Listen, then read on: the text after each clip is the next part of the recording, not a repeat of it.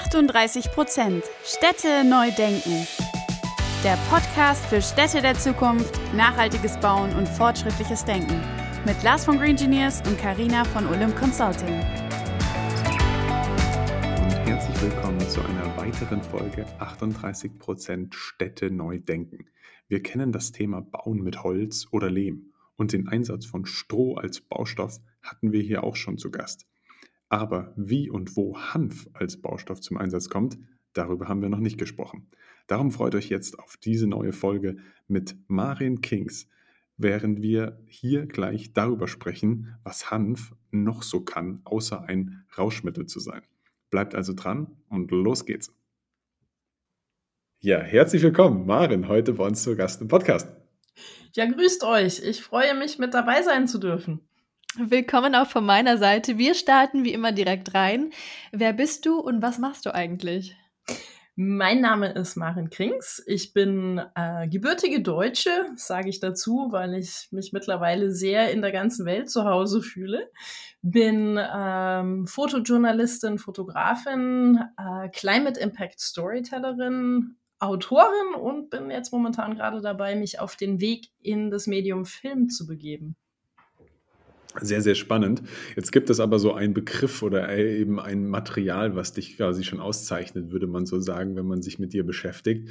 Deswegen, was ist so die Bedeutung von Nachhaltigkeit für dich, gerade um das Thema Hanf herum? Auch im Bauen speziell natürlich wollen wir heute darüber reden, aber dazu vielleicht auch später mehr. Und wie bist du eigentlich dazu gekommen zu dem Thema Hanf und was macht das eigentlich aus? Schön. Mittlerweile werde ich über die Pflanze definiert. das stimmt natürlich. Ähm, also Nachhaltigkeit, fangen wir da mal an. Ähm, Nachhaltigkeit finde ich ein ganz spannendes Wort, was natürlich mittlerweile ziemlich beladen ist mit vielen Vorurteilen und auch mit ziemlich vielen Irreführungen. Ähm, für mich bedeutet Nachhaltigkeit nach wie vor eine Riesenfülle an Dingen. Und zu denen würde ich nicht nur den Hanf zählen, aber der Hanf hat mir in diesem Thema mehr oder weniger als eine Art Kompass durch die Welt äh, geholfen oder mich wie ein Kompass durch die Welt geführt, sagen wir es mal so. Auf den Hanf bin ich nicht geplant gekommen. Ich habe den weder gesucht noch habe ich ihn gefunden. Ich würde fast mal behaupten, die Pflanze hat mehr mich gefunden. Ich bin 2016 ähm, da habe ich mich auf ein kleines Experiment begeben und wollte für ein paar Wochen, vielleicht auch ein oder zwei maximal Monate in meinem Auto, in einem VW Caddy, äh, leben und so ein bisschen die Außengrenzen Europas ähm, ausloten. Und zwar, weil ich auf der Suche war nach einem ja, nach, also ich wollte gerne eine Reportage über dieses gesamte Flüchtlingsthema und die Flüchtlingskrise machen und habe da irgendwo so meinen Hook rein versucht zu finden und dachte, wenn ich jetzt im Auto für ein paar Wochen lebe und wirklich frei bin und reisen kann, dann fällt mir das ein bisschen einfacher. Ja, weit bin ich nicht gekommen. Ich habe dazu mal in Innsbruck äh, gelebt und hatte gerade meine Wohnung aufgegeben und bin dann quasi einmal übers Joch drüber gefahren nach Südtirol, äh, nach Italien und bin dort auf einer Reportage unterwegs gewesen, wie sich überhaupt nicht mit dem Hanf beschäftigte, sondern eigentlich mit traditionellen Kornschneidetechniken und äh, lernte da den, den Baustoffhersteller Werner Schöntaler kennen. Und der erzählte mir also, dass er Hanf anbaut. Und äh, in meinem doch recht, in meiner blumigen Fantasie habe ich ihn dann zu einem, äh, zu, zu einem Drogenboss gemacht. Und das fand er natürlich nicht so sehr witzig. Äh, hat mir aber dann eine zweite Chance gegeben und hat mich am selben Tag nach der Reportage äh, zu sich hoch auf den Hof eingeladen. Er hat einen Bergbauernhof und den hat er eben mit Hanfbaustoff saniert und restauriert und gab mir dann so eine halbe Stunde so, eine, so ein Pep-Talk äh, über das gesamte Thema Hanf. Und da würde ich sagen, war bei mir erst einmal viel Fragezeichen vorhanden, weil ich tatsächlich bis da, dahin unter dem Hanf nur an die Droge gedacht habe oder auch nichts anderes zum Thema Hanf kannte und war total baff und war eigentlich danach so ein bisschen getrieben von, ja, ich sag jetzt mal von dem Misstrauen, dass das, was ich da alles gehört habe, eigentlich viel zu gut klingt, um wahr sein zu können. Ja, so bin ich auf den Hanf gekommen. Und ich bin dann über Werner Schönthalers Netzwerk äh, mal so kreuz und quer durch Südtirol, angrenzend Schweiz, äh, angefangen zu reisen und habe immer mehr Leute kennengelernt, die mit Hanf sich befasst haben, aber nicht nur im Thema Baustoff, sondern eben auch Nahrungsmittel, Textil, ähm, klar, natürlich auch immer wieder zur Heilung von ähm, Krankheiten, wo man dann natürlich schon wieder etwas am, ja, ich sag mal so in den Grauzonen unserer heutigen Zeit unterwegs ist. Und äh, ja, und so hat mich dieses Thema dann einfach nicht mehr losgelassen. Nach einem halben Jahr habe ich dann irgendwann eine Entscheidung treffen müssen, weil ich gemerkt habe, also mit Flüchtlingen haben keinerlei meiner Geschichten mehr was zu tun, aber sehr viel mehr dafür um den Hanf herum. Und irgendwann habe ich dann die Entscheidung getroffen, dass vielleicht das Thema Hanf jetzt mein nächstes Thema sein wird. Und witzig dabei war, dass ich dann nach einem halben Jahr auch gesehen habe, dass viele der Menschen, die fliehen aus ihren eigenen Ländern, eben in irgendwelchen sage ich mal, die, die, erleben Missstände, die dann wiederum auch durch den Hanf zu kompensieren sind. Also man kann mit Hanf Häuser bauen, Hanf schafft Arbeit. Wenn dann eine Kreislaufökonomie sich um den Hanf aufbaut, dann hat man natürlich auch in gewisser Weise ein besseres Einkommen oder ein gesicherteres Einkommen. Also es war dann schon noch irgendwo so eine Parallele zu dem alten Thema vorhanden. Ja, auf jeden Fall eine sehr interessante Geschichte. Manchmal ist das Leben ja einfach so, wir laufen los, haben einen Plan und plötzlich ändert sich einfach dann der Weg. Und das ist ja auch das Schöne, sich aufs Leben einzulassen, ja, und auf ganz neue Dinge zu stoßen.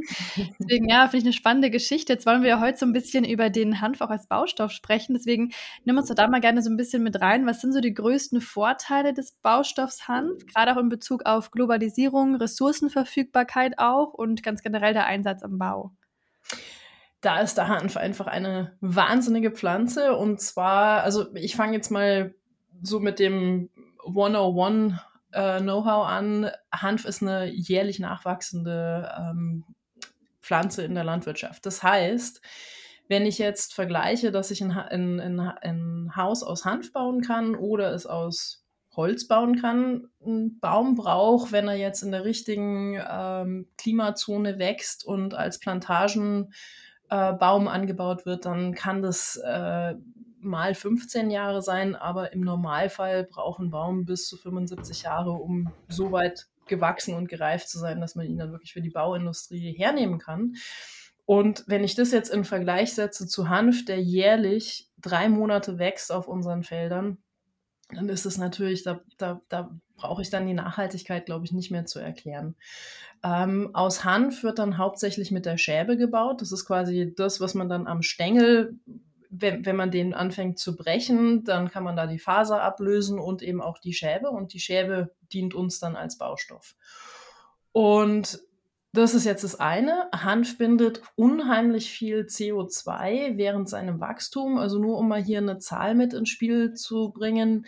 Hanf entzieht pro Hektar 99, irgendwas, also aufgerundet 100 Tonnen CO2 aus der Atmosphäre. Das ist, wenn er auf dem Feld wächst.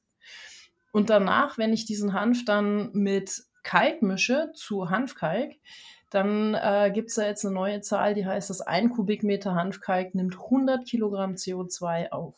Und das ist natürlich jetzt gerade im Sinne unserer Klimakrise, was ja durchaus eine globale Geschichte ist, wäre irgendwie so der totale No-Brainer, dass wir einfach viel mehr mit Hanf bauen und somit eben unsere CO2-Sequestration machen, anstatt über aufwendiges Geoengineering und alle möglichen anderen Dinge, die wir tun. Nicht, dass die nicht stattfinden sollten, aber es wäre halt einfach ein wahnsinnig, ähm, sag ich mal, schnelles Mittel, um CO2 wieder zurück in unsere Erdböden zu bringen.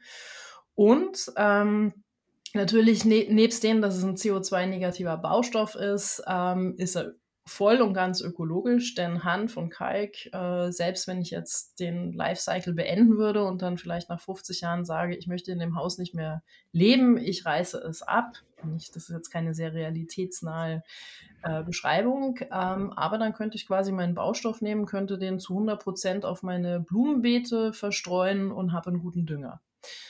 Hanfkalk ist komplett ungiftig, er ist extremst einfach verbaubar. Er schafft ein sehr gesundes Raum- und Wohnklima, denn im, also wenn es luftfeucht ist, dann diese Wände atmen. Die nehmen dann quasi Feuchtigkeit auf Und im Winter, wenn wir anfangen, übermäßig oder mäßig wie derzeit zu heizen und es fängt an sehr trocken zu werden, dann gibt dieser Baustoff die Feuchtigkeit auch wieder ab. Das heißt, er ist selbstregulierend und schafft eigentlich immer ein sehr gesundes Klima. Und wenn man überlegt, dass der Mensch so circa 80 Prozent seiner Lebenszeit in Häusern verbringt, ist es natürlich auch eigentlich sehr wichtig, dass wir mit etwas, sag ich mal, gesunden bauen und nicht mit toxischen Stoffen, die dann eben, ja, Dinge abgeben und abstrahlen, die unserer Gesundheit oft sehr wenig Gutes tun. Ähm, da, ja. Da kann ich nur zustimmen natürlich. Wenn du jetzt sonst zu dem Thema nichts hast, ich wollte jetzt eh noch eine provokante Frage stellen, warum wird noch nicht überall auf der Welt mit Hanf gebaut, so direkt quasi raus. Aber natürlich sind es jetzt, äh, spielt es mehr darauf ab, was sind so aus deiner Sicht die größten Hürden eigentlich? Weil jetzt haben wir natürlich viele Vorteile. Du hattest schon eine angesprochen. Eine Hürde ist das Thema Hanf. Das wächst nicht ganz so schnell wie andere Rohstoffe oder wie andere quasi Substanzen, die dann irgendwann mal als Baumaterial verwendet werden können. Aber wo siehst du da so die großen Hürden? Welche Grenzen hat Hanf? Ähm, ganz kurz zurückzugehen, du hast jetzt eben gerade was gesagt, wo ich glaube, da haben wir uns wahrscheinlich missverstanden. Also der Hanf ist sehr schnell nachwachsend. Ah, ja. und, und zwar drei Monate, also innerhalb von drei Monaten erreicht der Hanf seine quasi gesamte Reife und kann wieder geerntet werden. Und ich habe das vorhin mit den Bäumen verglichen. Also ein Baum braucht im Optimalfall 15 Jahre. Das wäre aber dann ein Plantagenbaum in Portugal, wahrscheinlich sowas wie Eukalyptus, wo es jetzt sowieso, das wissen wir, dass, dass die Böden rund um Eukalyptus herum natürlich äh, stark beeinflusst werden. Brennbarkeit, also Wildfeuer und so weiter sind alles ein Riesenthema mit diesen Bäumen. Und ein normaler Baum, der jetzt fürs Ökosystem wertvoll ist, der hat meistens mehr als 100 Jahre, in Skandinavien sogar Minimum 600 Jahre, um fürs Ökosystem und Biodiversität von Relevanz zu sein. Und da bauen wir dann nicht mehr sehr viele Häuser, wenn wir das quasi mit auf dem Radar hätten. Also von dem her kann uns der Hanf da wirklich ein sehr schnell nachwachsendes äh, Baumaterial liefern, was eben nicht jetzt gekoppelt ist an Aus, Auslaugung von den Böden, weil dort, wo Hanf wächst, äh, bringt er eben relativ viel CO2 wieder zurück in die Böden. Äh, er wächst ohne Düngemittel. Oder ich sag mal, ver verhältnismäßig mit sehr wenig Düngemitteln, aber eben komplett pestizidfrei. Und das wäre jetzt auch schon ein, ein großes Grundding zu ändern in unserer Landwirtschaft. Ähm, aber nochmal zurück, warum der Hanf vielleicht noch mit vielen Hürden und Grenzen belegt ist. Und das liegt definitiv in der Geschichte, dass wir eben vor knapp 80 Jahren haben wir den Hanf einfach als die illegalste und gefährlichste Pflanze unserer Welt und für die Menschheit erklärt oder deklariert. Ähm, ohne jetzt hier einen, einen Riesenausflug in die Geschichte zu machen, aber es gibt da so zwei neuralgische Daten. Eines ist 1937, das andere ist 1942, wo mit UN-Dekreten quasi entschieden wurde, dass man den Hanf, also Cannabis, illegalisiert. Das nennt man die Prohibition. Die hat damals angefangen und da wurde quasi Cannabis, was THC-haltig ist, das THC ist der psychoaktive Stoff, wurde als Droge erklärt und der Hanf ist da einfach gleich mit eingeordnet worden, obwohl Industriehanf kein THC enthält, beziehungsweise nur 0,3 Prozent hier in Europa in, in Tschechien und in der Schweiz geht es auch bis 1 Prozent. In der Ukraine zum Beispiel nur 0,08 Prozent. Und das sind alles Prozentzahlen, also davon kann man einfach nicht high werden. Da müsste man quasi ein ganzes Fußballfeld Hanf rauchen, um überhaupt irgendwas zu spüren. Aber ich glaube, da haben wir danach andere Probleme. Und äh, das ist halt leider Gottes in unseren Köpfen total stecken geblieben. Ähm, habe ich ja auch bei mir selber gesehen, als ich das erste Mal über die Handpflanze gestolpert bin, habe ich auch nur an die Droge gedacht und habe dann wirklich Monate gebraucht, mich selber erst einmal zu sensibilisieren, was ein eigentlich Hanf ist und dann auch so mein Vertrauen da rein zu gewinnen, dass ja, ich kann Hanfnüsse äh, essen, Hanföl auf meinen Salat tun, ohne dass ich davon high werde. Und ich kann auch ein Hanfshirt tragen, ohne dass ich davon high werde. Ja, total spannende Einblicke. Ähm, das ist, glaube ich, die meisten natürlich denken da bei dem Begriff Hanf auch immer an, an, an den Drogenkonsum, wenn man ihn so nennen möchte. Das ist natürlich bei uns in Berlin noch mal ein bisschen entspannter, die Perspektive, muss ich sagen. Und da ist auch ein bisschen mehr Offenheit, was es dann auch alles für tolle Einsatzbereiche gibt. Ähm, jetzt hast du schon ganz viel erzählt über ähm, den Bausektor und wie da Hanf zum Einsatz kommt. Und das klingt ja schon wirklich fast wie so eine Wunderwaffe. Also ganz Spannend, aber tatsächlich findet ja ähm, Hanf in vielen Industrien und Bereichen statt. Inwiefern ist das Ganze dann noch ein, doch noch ein Nischenprodukt und wer spielt denn hier alles schon so mit? Welche Gewerke sind da auch vielleicht schon ähm, ja, beteiligt? Ja, das ist jetzt eine spannende Frage und du hast jetzt hier auch ganz viele Dinge angesprochen. Also äh, fangen wir vielleicht mal an. Ähm, in welchen Industrien wird der Hanf bereits verwendet? Also die Textilindustrie äh, verwendet den Hanf schon relativ sehr lange. Da ist der Hauptplayer definitiv China.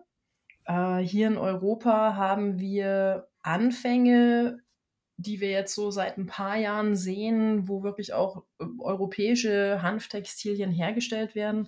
Aber meistens kommen dann die Garne entweder wieder aus China und müssen importiert werden weil wir das noch nicht richtig hinkriegen. Oder aber es ist eine sehr langsam und sehr schwierig sich etablierende neue Industrie, weil natürlich ist unsere, gerade unsere Textilindustrie ist eine sehr kurzlebige und sehr nicht nachhaltige Industrie, was natürlich daran liegt, dass wir unsere, äh, unsere Modezeiten anpassen, so wie nämlich zum Beispiel Herbst, Frühjahr, Winter, Sommer. Das heißt, es sind andere Farben in, es sind andere Schnitte in, man möchte der Mode folgen und man sortiert so quasi in einem sehr kurzfristigen Zeitraum seine ganzen Kleiderschrank wieder aus und um.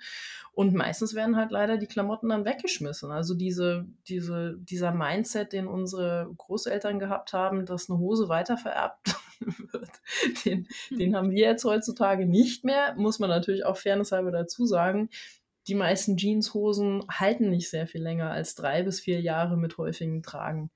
Und das ist eben anders beim Hanf. Der Hanf ist das stärkste Pflanzen, also die stärkste Pflanzenfaser, die wir weltweit haben. Und wenn jetzt eine Hanfhose tatsächlich aus 100% Hanf gewebt äh, oder gefertigt ist, dann ist es eine extrem solide Hose, von der man sich bewusst sein sollte, dass man sie tatsächlich an seine Enkel weiter vererben kann. Und das ist natürlich eine neue Denke. Da stecken wir nicht mehr wirklich drin, weil wir sind auf kurzzeitig ausgelegt. Und also das ist jetzt quasi der Sektor Textil. Dann haben wir natürlich die, die Nahrungsmittelindustrie. Hanf wird, also da würde ich sagen, ist Europa auch stark am Führen. Also wir unsere, unsere Nahrungsmittelindustrie hat den Hanf ganz gut angenommen. Hanföl, Hanfsamen, Hanfprotein, Hanfmehl findet man eigentlich mittlerweile in fast den meisten ähm, DM-Märkten oder ich sage jetzt mal Reformhäusern oder auch spezielleren Supermärkten. Äh, ist ziemlich einfach. Äh, Hanf hat eine grandiose Kombination aus Omegas, nämlich 3, 6 und 9, und zwar in exakt dem Verhältnis, wie es der menschliche Körper am besten aufnehmen kann. Und das kann jetzt zum Beispiel sein, als, als Beispiel, dass das ähm, Rapsöl oder nicht Rapsöl, das, das äh, Leinöl hat vielleicht mehr Omega-3, aber es ist in einem, in, in, einem, in einem Verhältnis, was der menschliche Körper nicht gut aufnehmen kann. Das heißt, am Ende bleibt dann weniger in mir hängen, als wenn ich den Hanf esse. Und gerade wenn wir jetzt so gucken, mit unserem ganzen Fleischkonsum, der ja auch wieder einen sehr großen Fußabdruck auf unser Klima nimmt und auch eben Versorgung durch Fisch von den Omegas, was jetzt auch nicht mehr überall gut gesichert ist, weil zum einen nicht mehr genügend Fische vorhanden sind oder zum anderen die Fische teilweise ziemlich verseucht sind mit Schwermetallen im Meer oder mit Mikroplastik. Da ist es natürlich gut, wenn wir anfangen umzudenken auf pflanzliche, eben Eiweiße und, und auch die Omegas. Und da kann Hanf wirklich was bewirken. Ähm, dann haben wir natürlich auch solche Industrien wie zum Beispiel die, die Plastik- oder Biocomposite-Industrie. Ähm, ich möchte jetzt nicht diese, diese Fehlinformationen weiter äh, verbreiten von Hanfplastik. Also Hanfplastik sollte man eigentlich nicht sagen, sondern eher Biocomposite, weil Hanf eben mehr als äh, Verstärkung zum Beispiel für Autopaneele oder für Skier oder, oder Gitarren oder Skistöcke genommen werden kann. Und, darf, und das findet auch tatsächlich statt. Also Leki wird jetzt diese Wintersaison den ersten Hanfskistock rausbringen. Und ich habe jetzt schon einen Hanfski getestet. Das ist schon ein paar Jahre her und weiß, dass jetzt auch mehrere andere ähm, anfangen, Hanfski zu bauen. Also das sind alles Sachen, die sind gar nicht mehr so ich sag mal, die gibt's, sind natürlich noch eine sehr große Nische. Und ich befürchte auch, dass der Hanf wahrscheinlich zuallererst sein, sein Comeback oder sein Zurückkommen feiern wird in den Nischen, wo Menschen einfach bereit sind, etwas mehr für Produkte auszugeben. Denn Hanfkleidung und Hanfprodukte sind einfach generell etwas teurer. Hm. Spannend, aber super, super spannend. Jetzt bin ich erstmal wie geflasht gewesen zu sagen, wow, jetzt bin ich in die Welt des Hanfs so eingetaucht, dass ich verstanden habe, welche Produkte daraus überhaupt alle werden können. Aber vielleicht jetzt nochmal zurück zu dir als Person. Wo stehst du gerade jetzt, haben wir erfahren, aber wo geht es vielleicht hin und was sind so deine nächsten Projekte oder auch deine Ziele, die du jetzt weiter damit verfolgen möchtest? Ja, ähm, also jetzt muss ich mal ganz kurz ähm, zurückgreifen und zwar habe ich jetzt eine Sache eben vergessen zu sagen, zum Beispiel Hanfpapier. Also das war jetzt für mich zum Beispiel Beispiel ein ganz, ganz großer Teil meiner Reise, weil ich, äh, also dieses Buch Ages for Hemp, was uns ja auch zusammengebracht hat, ähm, dieses Buch wollte ich nicht auf Papier, was aus Holz gemacht wird, äh, printen, weil es einfach ein ziemlich fettes, dickes Buch ist und mir auch bewusst war, dass ich damit also definitiv einen, Abdruck in, bei meinen skandinavischen Freunden, den Samis, in den, in den nordischen Urwäldern hinterlassen werde. Und dafür habe ich dann mit Hanemühle, einer deutschen Papiermanufaktur, ein Hanfpapier gemeinsam entwickelt, was also komplett baumfrei ist, mittlerweile auch auf dem Markt ist. Also man kann, man kann jetzt, also dieses Buch war quasi für, oder dieses Papier war für mein Buch gemacht, aber es kann jetzt auch von anderen verwendet werden. Ist natürlich auch wieder sehr hochpreisig, aber ich bin da, der Grund, warum ich die Papiergeschichte erzählt habe, ist, dass ich tatsächlich so ein bisschen auch die, die Seiten gewechselt habe. Ich kam als Fotografin und Journalistin und, und Storytellerin und wurde dann plötzlich auch zu einem Mitentwickler in der Hanfszene von Produkten. Und ich glaube, das ist so ein bisschen diese Faszination Hanf, dass man eben wahnsinnig viel draus machen kann. Nicht alles bereits marktfähig existiert und man somit wirklich so ein ja, manchmal so ein bisschen diese Goldgräberstimmung, wo man wirklich noch Platz und Möglichkeit hat, was Neues zu erfinden oder wirklich etwas zu finden, was es so im Moment nicht gibt. Ich möchte damit nicht sagen, dass es es früher nicht gegeben hat, denn wir haben früher den Hanf viel mehr integriert gehabt. Also es gab früher schon Hanfpapier und früher war es völlig normal, dass man Klamotten aus Hanf und Flachs, also Leinen, getragen hat. Leinen ist quasi der Sammelbegriff für Hanf und Flachs. Und ähm, das sind jetzt eben heute Dinge, die eben durch diese Prohibitionszeit ausgestorben sind. Äh, via der Prohibition mache ich jetzt meinen Bogen wieder zurück in die Zukunft. Ähm, mein Weg momentan ist, also das Buch ist äh, mittlerweile schon anderthalb Jahre draußen und der normale Weg wäre für mich gewesen, dass ich dann auch dabei belasse und mir ein neues Thema suche, dem ich mich widme. Aber ich bin nicht vom Hand weggekommen. Also ich bin jetzt ein Jahr lang und bin jetzt auch aktuell wieder auf einer Buchreise ähm, mit diesem Buch Ages for Hemp und bin einfach total überrascht, wie, wie groß nach wie vor die Nachfrage ist, dass ich also als Sprecher bei Konferenzen und Klimakonferenzen, politischen ähm, äh, Events quasi mit auftrete, um einfach diese holistische Einordnung vom Hanf in die heutige Zeit und zur An Anwendung zur Mitigierung der Klimakrise eben zu beschreiben. Und bin demzufolge auch quasi dem Thema nicht nur treu geblieben, indem ich das Buch weiter vorstelle, sondern habe es jetzt auch weiterentwickelt. Also ich schreibe im Moment gerade ein weiteres Volumen des Buches ähm, was dann aber hoffentlich als E-Book rauskommt, um eben einfach die Verteilung des Buches etwas einfacher zu gestalten und auch von dem momentan sehr hohen Preis, der bedingt durch das Handpapier entstanden ist, runterzukommen und mein Wissen etwas mehr Open Source zur Verfügung zu stellen. Äh, parallel dazu arbeite ich an einem Dokumentarfilm, einer Serie, äh, wo wir eben auch nochmal versuchen, dieses gesamte Thema, wie kann der Hanf zur Mitigierung unserer Klimakrise angewendet werden, einem größeren Publikum ähm, preiszubringen. Weil ich denke, da braucht man sich jetzt nichts vormachen. Hanf ist nach wie vor ein Nischenthema. Es sind zwar immer mehr und mehr Menschen, die wirklich darauf aufmerksam werden, ähm, aber ich merke an den ganz großen Rädern EU oder UN haben wir es einfach noch nicht ganz verstanden. Und dazu möchte ich vielleicht noch mal ganz kurz eine Geschichte erzählen, die jetzt gerade in, ja, vor zwei Monaten erst stattgefunden hat. Da bin ich nämlich in die Ukraine gereist, um quasi zu recherchieren, ob es möglich ist, einen grünen Wiederaufbau der Ukraine, wenn dann hoffentlich irgendwann dieser Krieg vorbei ist, äh, zu starten. Und zwar basiert auf Hempcrete oder Hanf, ähm, Hanfkalk. Und es war unendlich spannend, weil ich bin in die Ukraine gereist mit dieser Vorstellung, dass man den Wiederaufbau erst anfängt, wenn der Krieg vorbei ist. Aber das war natürlich ein völliger Irrglaube, denn der Krieg geht ja mittlerweile schon weitaus mehr als anderthalb Jahre. Und kaputte Strukturen müssen mehr oder weniger sofort nach kaputt gehen oder Zerstörung auch wieder repariert werden. Und das gilt nicht nur für Kriege, sondern natürlich auch für unsere Naturkatastrophen, so wie zum Beispiel unsere Erdbeben, die wir in Haiti, in der Türkei, in Syrien, in Pakistan, Afghanistan immer wieder sehen oder auch Überschwemmungskatastrophen. Wenn Dinge kaputt gehen, müssen sie wieder aufgebaut werden. Und da ist natürlich die Frage, wie wir als globale sage ich mal, Weltgemeinschaft dann den Sustainable Development Goals nachkommen.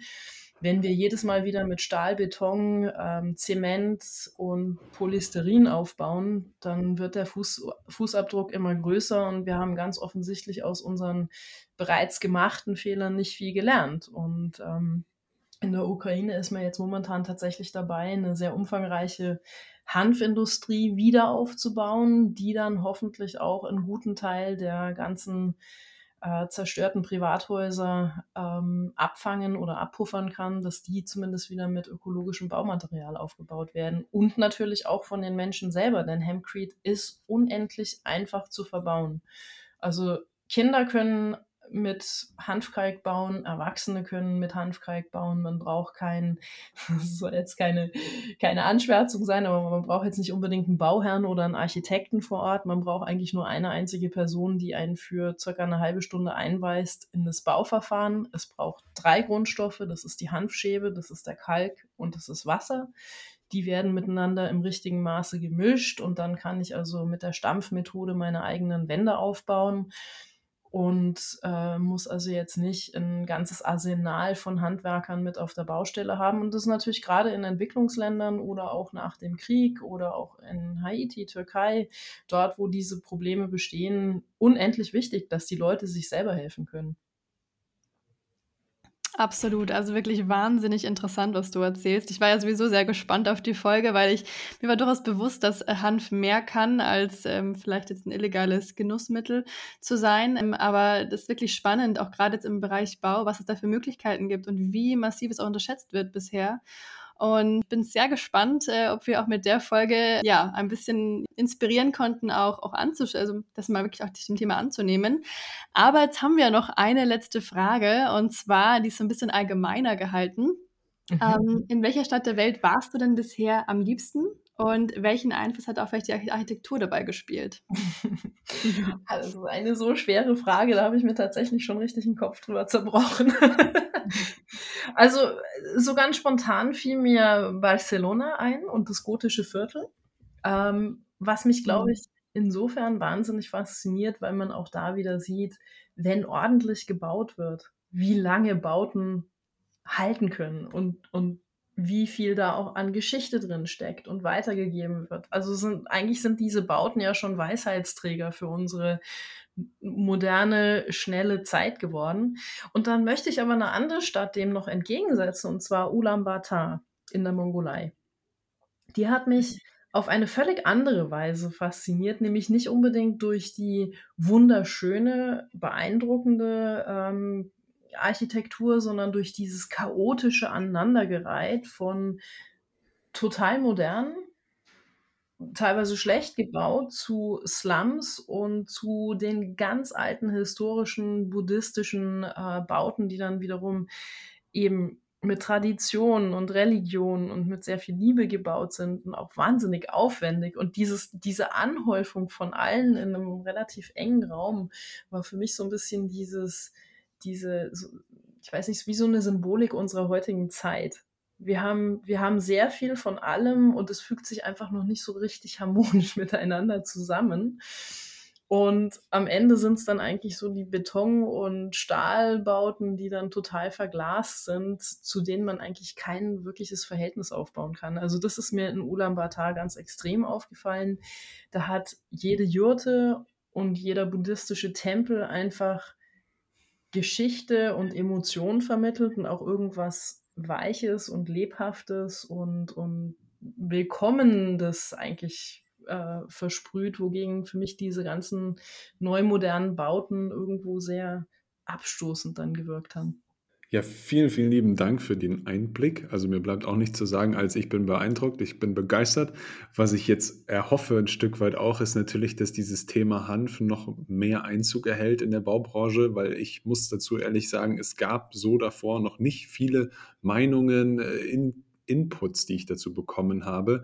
Ich glaube natürlich, es wird in Zukunft sicherlich eine extrem spannende Kombination sein aus Holz, Lehm, Hanf, wie auch immer.